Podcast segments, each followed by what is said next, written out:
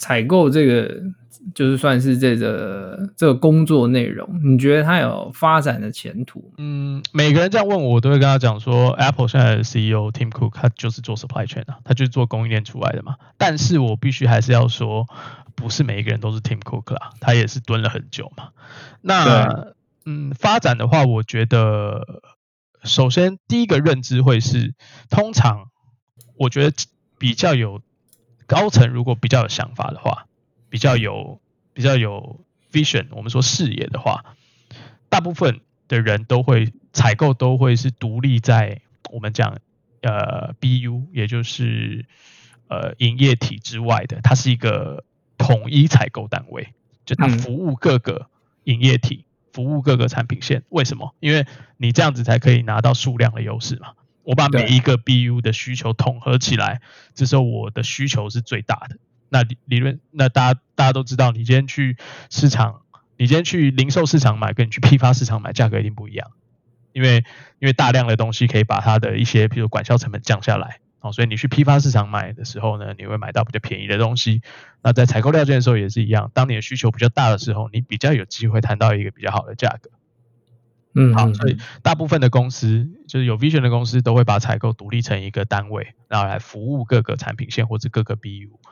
那呃，如果你是真的就一直做采购的话，那其实你是很难进到 BU 里面去的。哦，我觉得不管是外商还是台商都有一点这种感觉，所以你最后能够做的可能会是，譬如说采购长，就升升升升升到采购长这样。好。那在外商这件事情就更加的明显了，原因是因为你今天不是 headquarter 哦，台湾不是这个外商的 headquarter，这个外商的 headquarter 可能、嗯、可能 either 是在欧洲，可能是在美国。那你要从这边去跑到那边升到一个很高的职位，我觉得蛮困难的了，不是没有，但是蛮困难的。所以我觉得发展这件事情其实就看你个人的目标。有一些人就觉得说，哎，我我没有要当到。我们说 C-suite 就是譬如说 CEO、CTO 或者是 CPO 这种，嗯哼，嗯哼，叉叉长的这这个地方，我只要做个，嗯，我可能只要做个经理我就很开心了。那有些人野心比较大，就说，哎，我做处长我就很开心了。嗯，但有一些人就说，哎，我想要做 VP，对不对？就是我觉得要看你自己怎么看自己。有一些人其实坦白说，譬如说像我，我就觉得我就不适合一直往上升啊。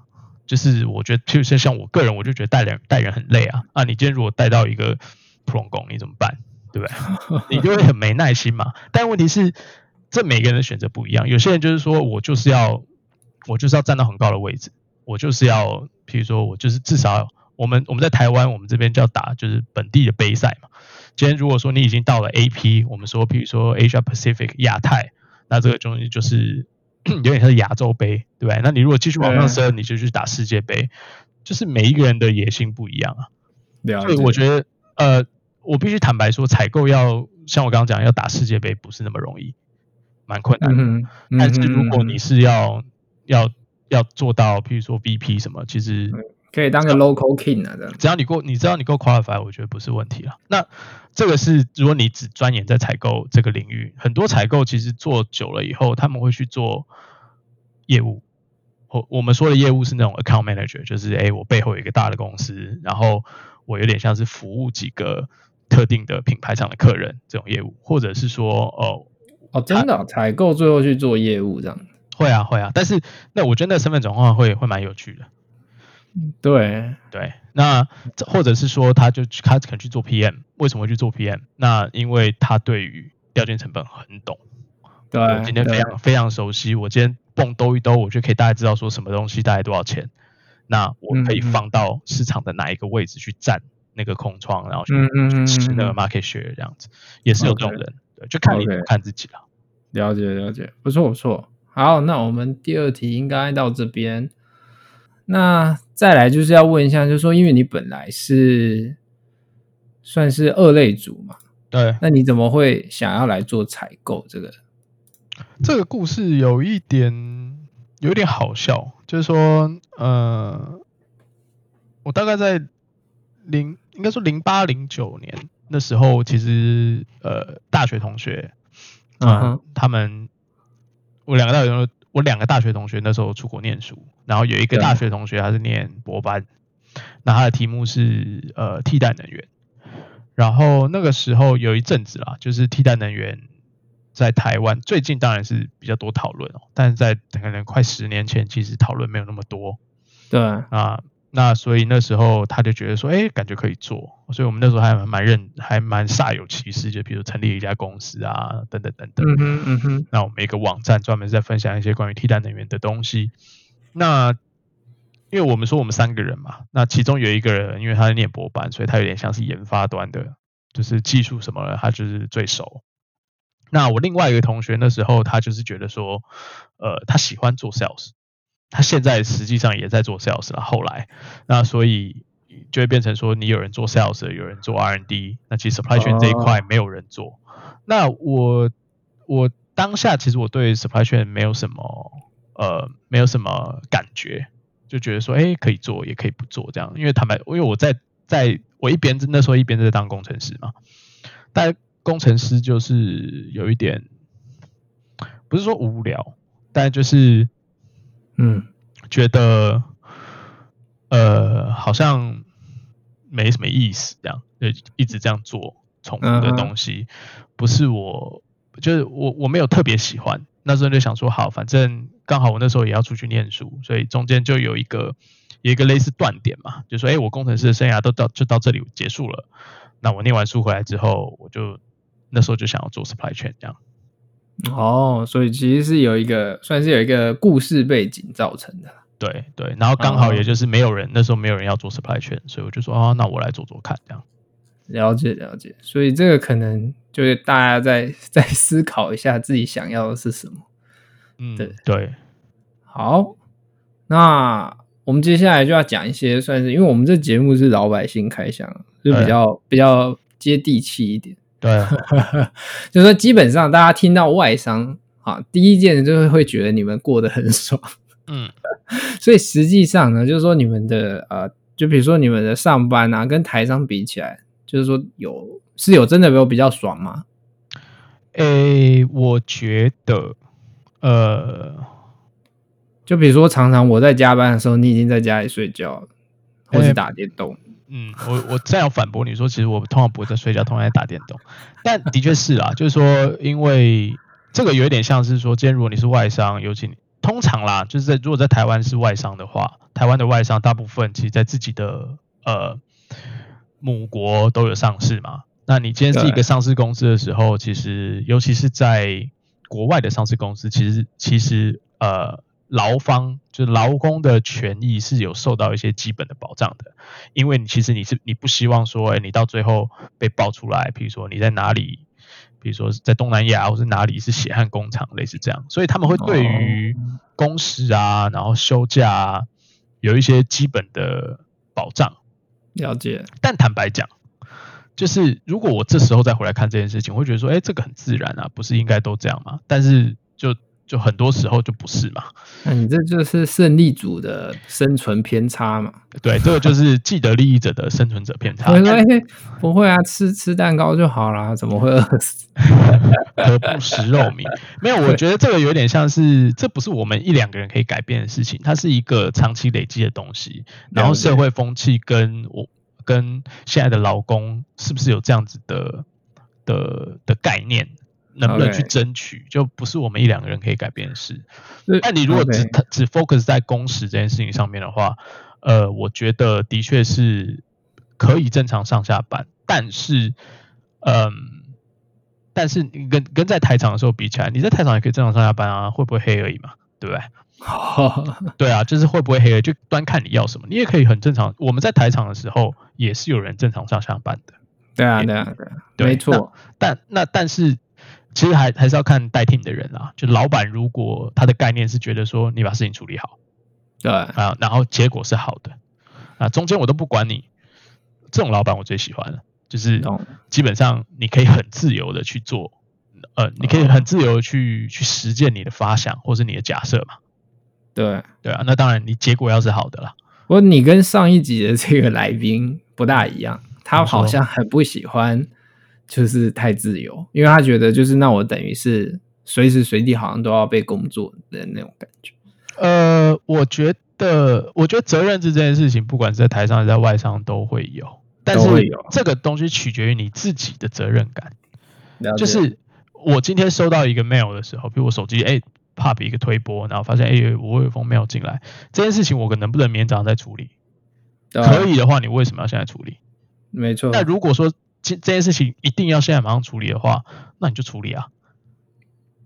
对啊，对啊，就是我的意思是，就这个，我觉得这还蛮自然的。就是说，当然，呃，责任制这件东西，大家大家都你知道，就是有好有坏嘛，就大家都是有一些。但是问题是，最后还是取决于你的责任心。今天如果我是一个，我就是想养老摆烂的人。我今天看到一个很急的信，我也可以明天再处理啊，不是不行。对对对，就是我下班了这样。对啊，你自己过不过了自己那一关嘛？了解了解。那除了工时以外，我知道你们也是假应该蛮多的啦。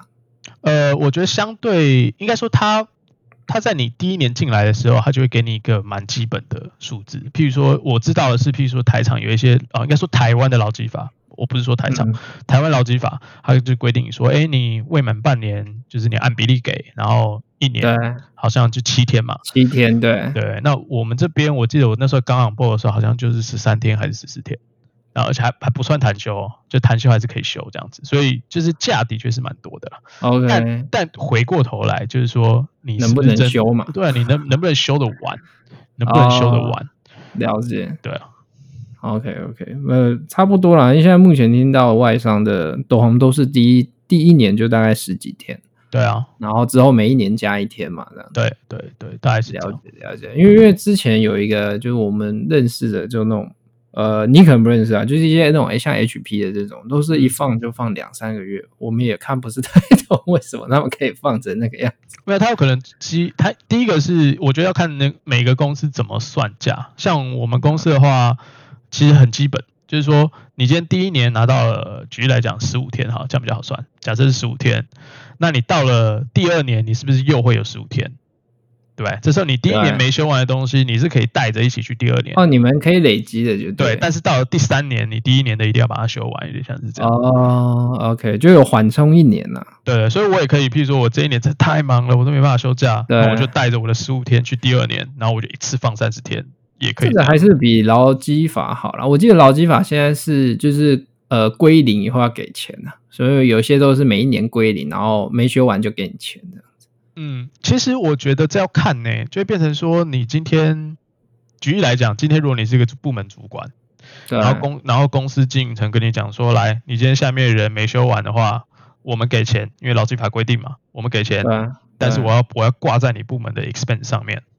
嗯哼，那你这时候是那个老板，你会不会想说，拜托你们可以修就修一修，好不好？我不希望，哦啊、我不希望吃到我的 expense，我的支出嘛，部门支出，对啊，对，就是我觉得这还是看公司的组织去劳基法，我觉得法律是这样，他告诉你规定，但是问题是整个公司其实还是会有一些机制可以去，嗯，可以去调整你。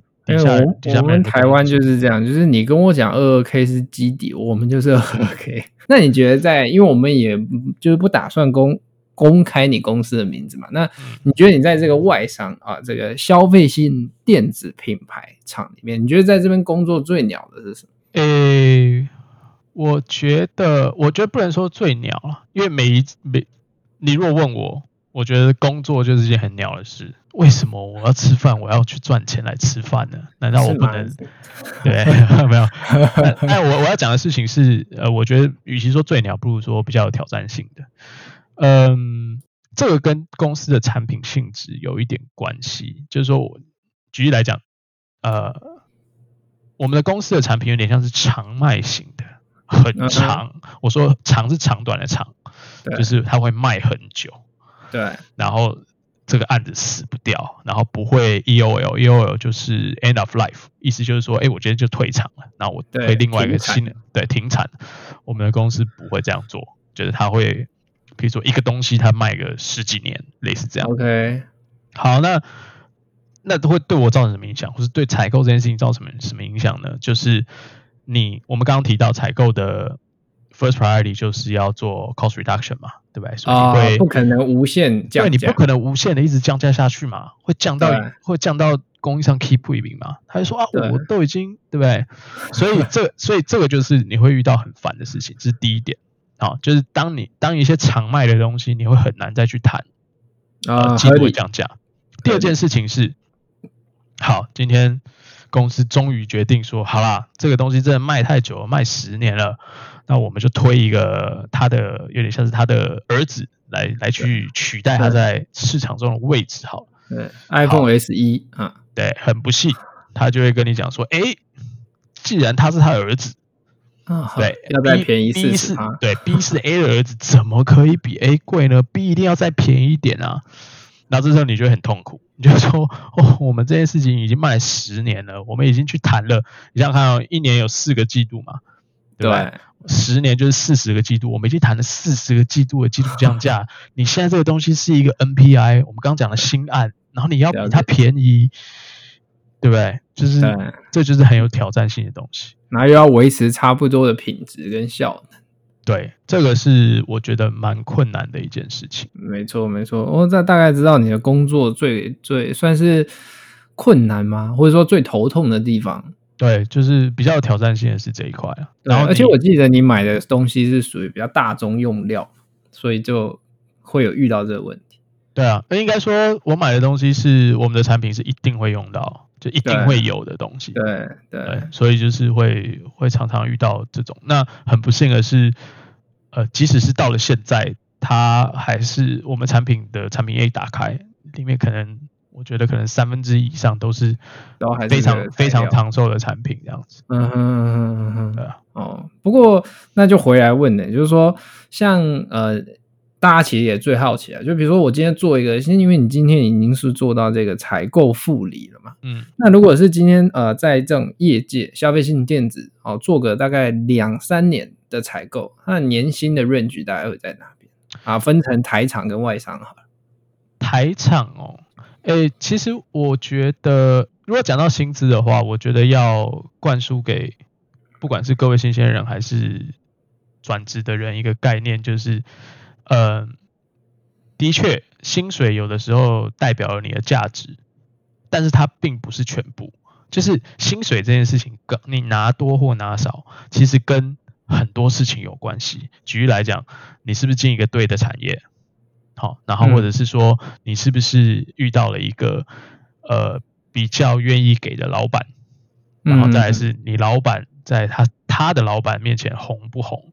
这其实都差很多，尤其是在台场。因为台场，你的大部分的台场其实是底薪偏，就底薪比较偏低，但是他会用很多的很多的红利，我们说 bonus 来去补足你呃年所得的部分嘛。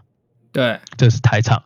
那一般外商，他其实就是，哎，你那时候谈一年多少，他大概就是可能，比如说分十二或者十四个月给你。呃，这这比较不一样，所以你外商每个月拿到钱会比较多，但是你在台商的时候，其实你很大部分你是期待一年一次，甚至一年两次的那一个。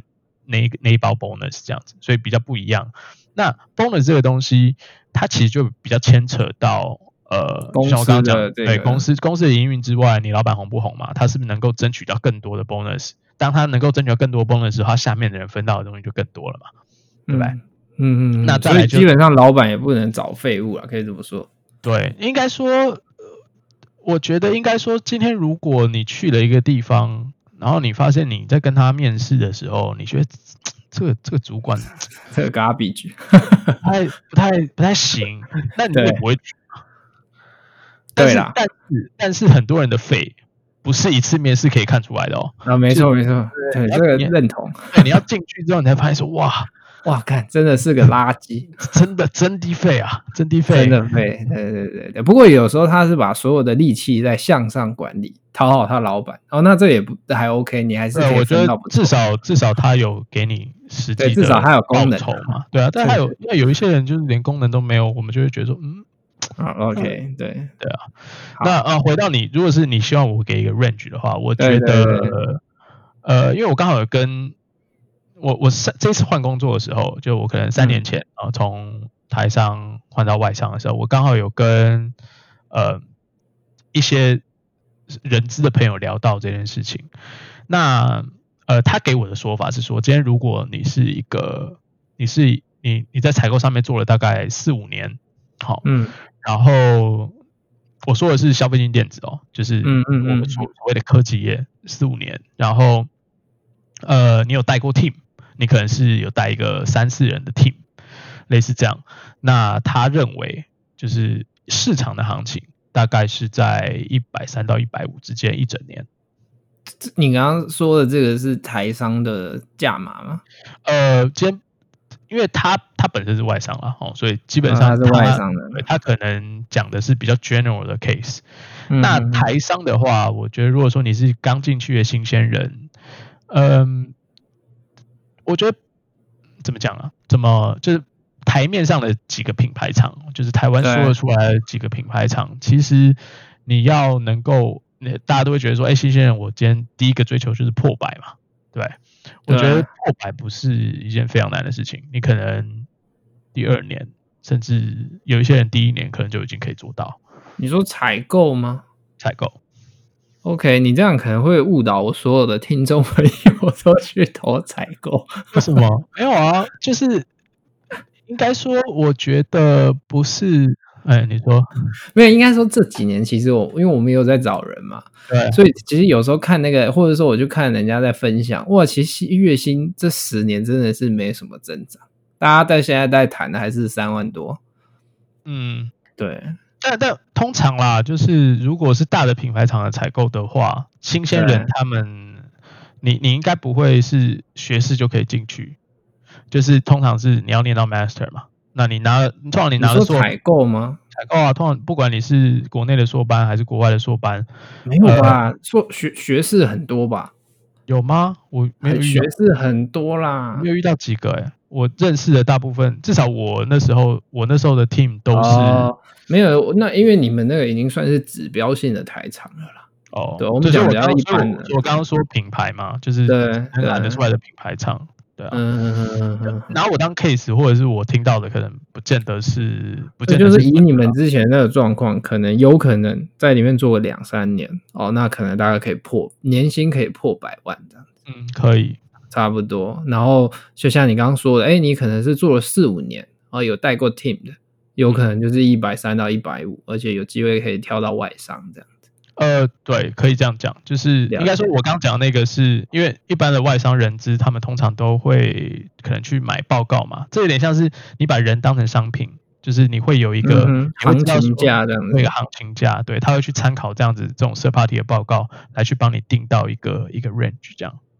了解了解，好，所以这样听起来，其实我们这一集还是给了蛮多听众朋友希望。就是哎，其实有一个，因为我觉得采购相对啊，大家一般会想到工程师啊、业务啦、啊，呃，比起来，它算是相对比较不会第一时间就想到的一个，就是说我这辈子就是要来出来干采购啊，很少很少有听过这种。对，不过其实也是一个蛮好的选择，而且发展性也还不错嘛。刚刚这样听起来，在科技业的薪资。哎，平均来说也还不错。我我觉得要帮采购商的，或是供应链相关单位，尤其是采购啦，就是讲一些话，就是说，呃，的确，你今天你当你说你在做业务，大家知道你在干嘛，大概啦，大概知道你在干嘛。嗯嗯、你今天你是工程师，大家觉得说，哦，你知道，对于这些工作，每一个人都会有一些想象，就是觉得说，哦，这些这些公司的这些工作大概是在做什么。那采购，第一个是，我觉得我认识采购一般都蛮低调的。然后再来就是他可能不会不会大声嚷嚷说，哎，我我在做什么？所以大家对于采购总是有一些不管是偏见也好，或者是不了解也好。举例来讲，我就有人问我说，就有读者哦，就因为我写文章啊，读者就写信来问我说，哎，听说采购会写收回扣是真的吗？或者跟他讲说，会收回扣的人就是会收回扣，不管他不管他做什么，对对对，对不管他做什么。那呃，但是我觉得采购其实像 sourcing 这样的工作，对于新鲜人是蛮会有蛮大的帮助的原因，是因为它其实等于是一整个供应链的起点。嗯哼，我不看是高庭的话，你是的确你是从 sourcing 开始去跟这些供应商接触的嘛，所以你会等于说你是站在一个相对我们说制高点去看这整个产业。我说认真的啊，有做就愿意努力上进的采购，它是可以。呃，慢慢把自己的视野变得很变得很广的，那这东西会伴随着什么？就是当然你会，你第一个你接触到的人，其实如果你是一些你是比较前面的品牌厂，那你接触到的 sales 或者是他们的，比如说你的供应商的 PM 那些，就他们的 quality 是很好的。对，那呃，你跟他们在讨论的过程中，其实第一个你会学到很多，然后再来是，如果你讲一些比较实际的东西，坦白说，呃，当你站在供应链的，当你身处在供应链其中的时候，如果你留心，如果你有留意。那其实你会知道说，哎，现在哪一些东西是缺料的，哪一些东西是跌价的，哪一些东西是涨价的。那你在做投资的时候，其实这是一个蛮好的一个判断的依据。我不能说一定都赚钱，但是问题是，就是你可以自己观察看看了。没错啦，其实基本上就知道业界动态。如果你真的有在投资股票什么的，这个这个这个帮助是蛮大的。对啊，然后。呃，再来是我觉得，譬如说很多人会去听，现在很多 podcast 其实在讲一些科技业的，比如说呃有一些新闻啊，或者是一些事件。你如果没有对供应商，或者是你不是在科技业里面，其实你是没有感觉的。可是你你今天如果说是采购，就像我刚刚讲的，其实你已经是在供应链的其中的时候，他们讲这些东西，其实你是会很有很有，很有 feel 的，会会很有 feel。那这是一个蛮有趣的、蛮有趣的经历。有时候你甚至会觉得说，你到底在讲什么？我知道好像不是这个样子，对啊。哦，我懂，我懂。不过大部分人其实听这节目，或者是我个人，就是属于不是很上进的，所以应该是 不一定会去听这一些。反正通勤的时候就听一听嘛。啊，对了，对了，因为大部分通勤都是在打手游。好，不过我们今天其实还是蛮开心的，就是说邀请到 SY 上来跟大家分享采购的事情。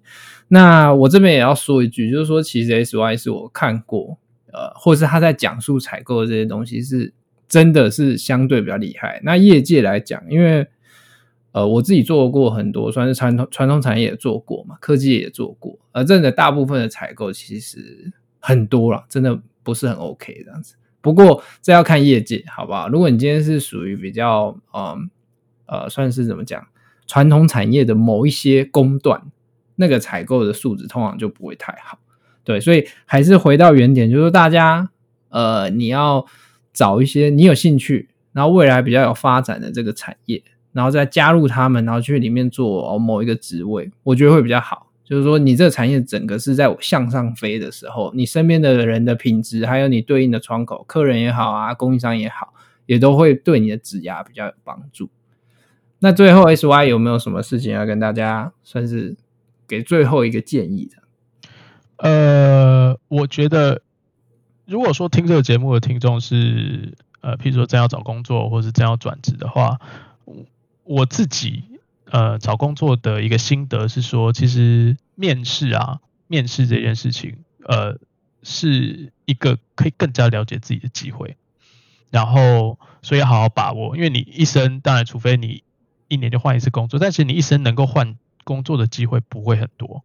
那你可以在借由换工作或者是找工作的时候，那个面试的准备，把自己过往的一些经历好好梳理。然后沉淀一下，你就会真的，你你会你会比较了解自己，这个是第一点。第二点是，第二点是什么来着？